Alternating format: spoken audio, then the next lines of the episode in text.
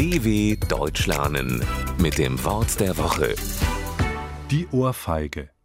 Wer Feigen mag, wird diese Feige nicht mögen, denn sie ist alles andere als süßlich und lecker. Aua, das hat wehgetan, schreit der kleine Fabian und hört auf, die Vögel am Wasser mit Steinen zu bewerfen.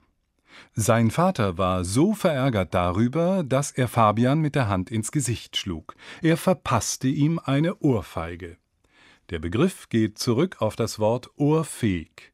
In diesem steckt wiederum das Wort fähig, das so viel bedeutet wie Schlag, Hieb.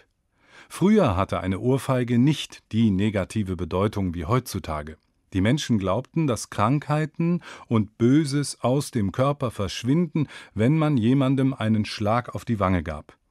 Die Ohrfeige hat also nichts mit der Feige zu tun, einer runden Frucht, die im reifen Zustand süß schmeckt und gesund ist. Schade eigentlich, denn man fühlt sich gut, wenn man sie isst. Anders sieht das mit der Ohrfeige aus. Sie tut einfach nur weh.